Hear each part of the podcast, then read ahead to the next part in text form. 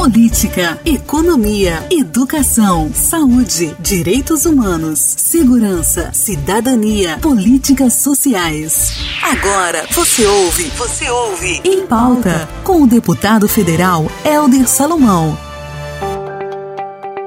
Olá, bom dia, boa tarde, boa noite. Estamos de volta com o nosso podcast. O nosso retorno traz um assunto muito importante: a pandemia e vacina que já está sendo aplicada na população, porém de uma forma bem lenta.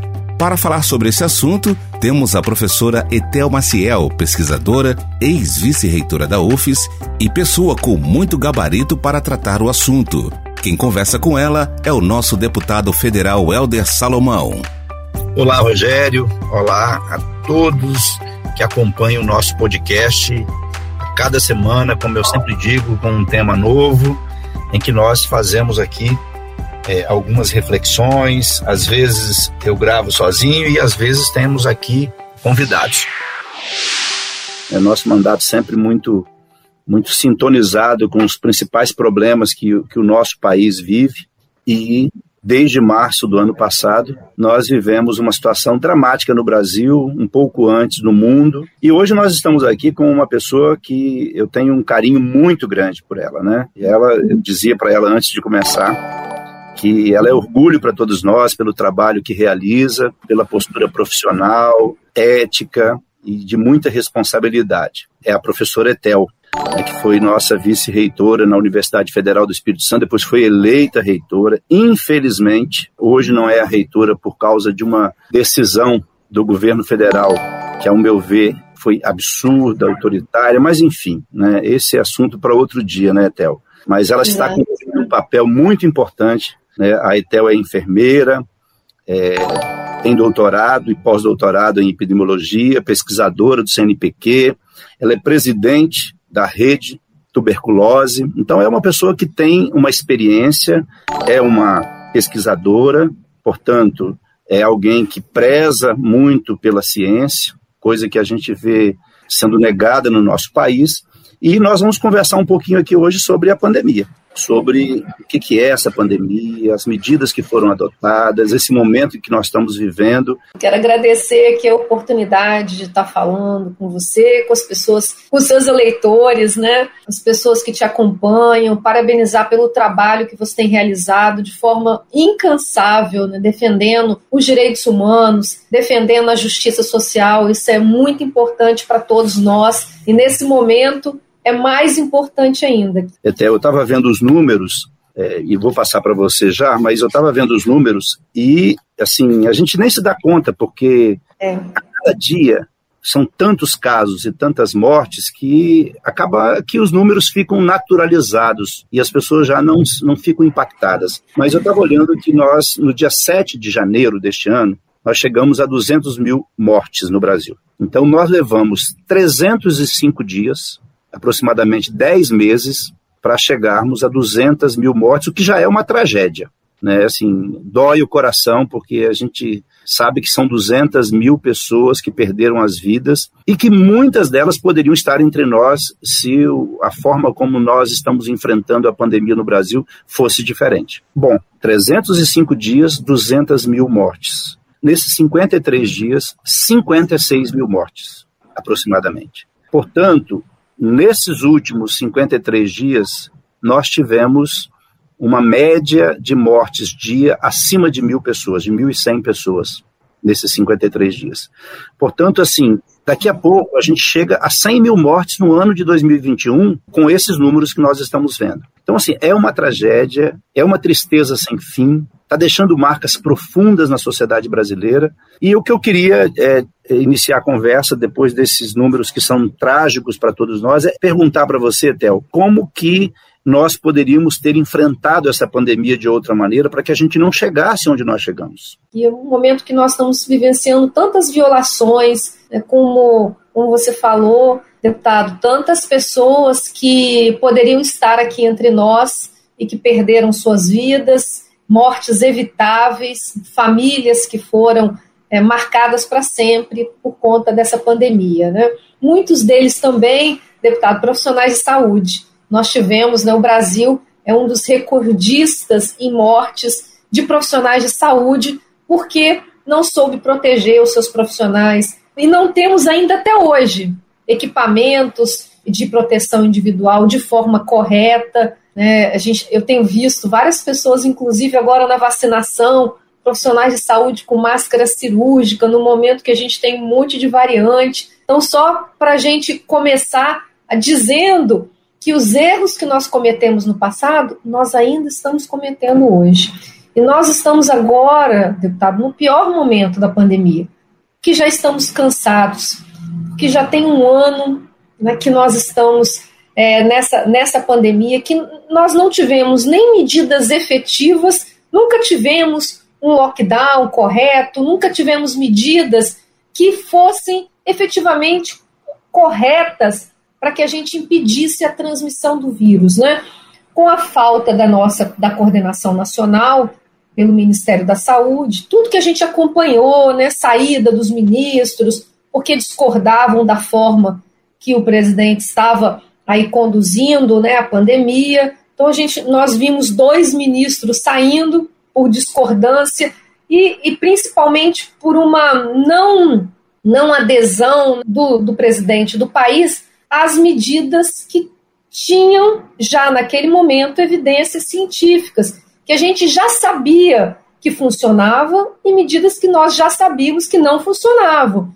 É, e isso levou à exoneração do primeiro-ministro, né, principalmente com as medidas de restrição né, de circulação, as medidas de fechamento das atividades que eram necessárias naquele momento. A gente não conhecia o vírus, a gente não sabia nada elas são necessárias ainda hoje. E a gente tem um clima político muito pior do que a gente tinha lá no início, né? Então, nós chegamos em 2020 com todas essas dificuldades, a troca do segundo ministro porque não concordava com o tratamento, o chamado tratamento precoce contra a Covid-19, principalmente do medicamento da hidroxicloroquina, que sabemos ainda hoje, né, que não tem nenhum, não existe ainda, gente, tratamento precoce contra a Covid-19. Nós gostaríamos muito que tivesse. A única coisa que nós temos até o momento são as vacinas, que a gente vai conversar aí um pouquinho mais. Mas tratamento a gente ainda não tem. Né? E existe uma diferença, porque o tratamento ele é para combater a doença de quem já tem. Então a pessoa já se contaminou, e eu preciso tratar para curá-la. A vacina é uma estratégia de prevenção. A vacina, eu preciso tomar a vacina, a vacina precisa ser administrada né, é, em mim antes que eu me infecte. E a vacina, ela vai ensinar o meu sistema imunológico a como combater aquele agente agressor, no caso, o vírus. Então, o que a vacina faz é nada mais, nada menos do que ensinar o nosso sistema imunológico a reconhecer o inimigo e a lutar contra esse inimigo. É só isso. Então a vacina ela não, é perigosa, a vacina, a vacina salva vidas e ela ensina o nosso sistema imunológico.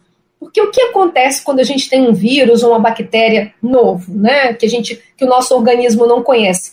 Por ele desconhecer, ele demora muito a fazer uma resposta imunológica, nosso sistema de defesa responder àquele agente agressor.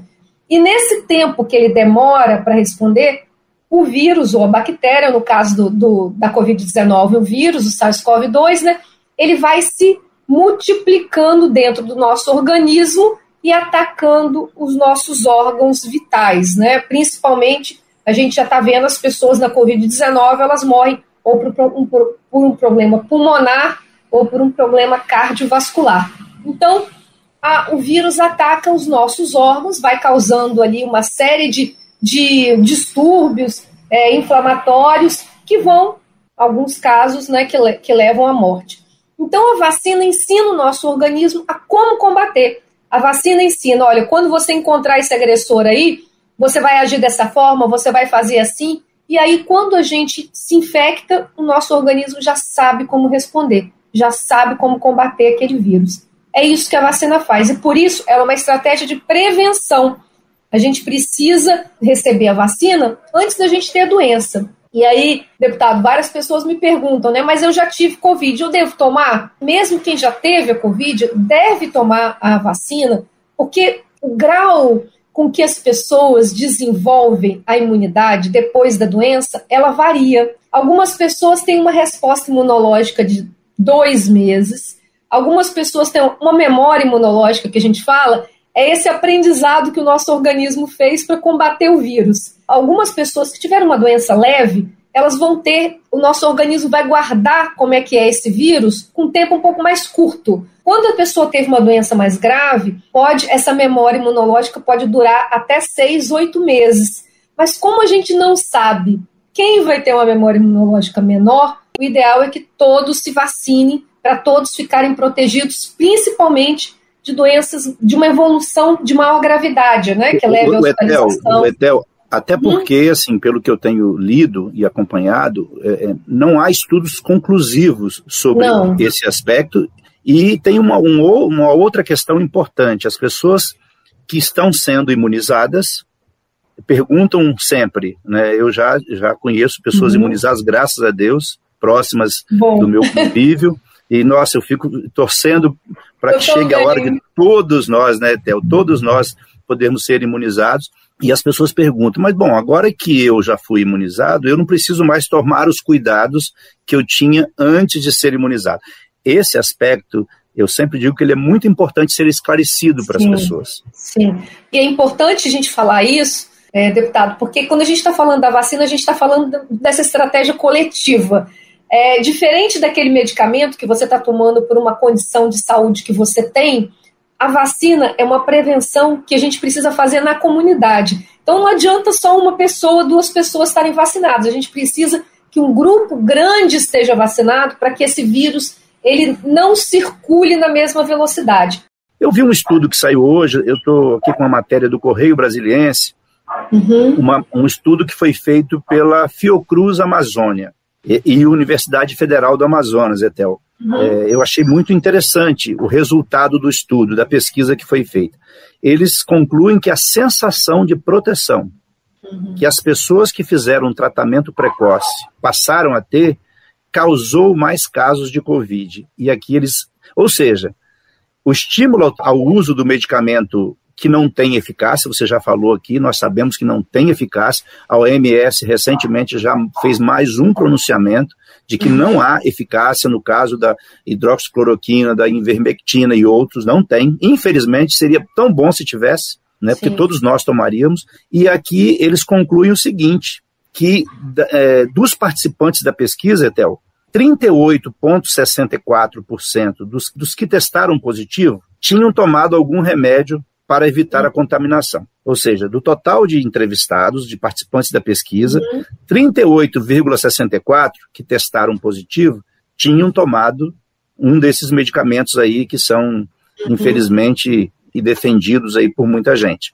Entre os que não tomaram nada, aqueles que não fizeram tratamento precoce, a infecção ficou em 25%. É uma pesquisa bem importante, porque a gente já tinha essa ideia, porque com essa preconização né, da utilização de tratamentos que não tratam, que não curam, que não, não tem efeito sobre é, nesta doença específica, tem efeito em outras doenças, mas não tem para essa doença específica, as pessoas acreditaram que elas estavam protegidas. Então, é isso que é grave, né? É, é, isso é, é realmente criminoso, né?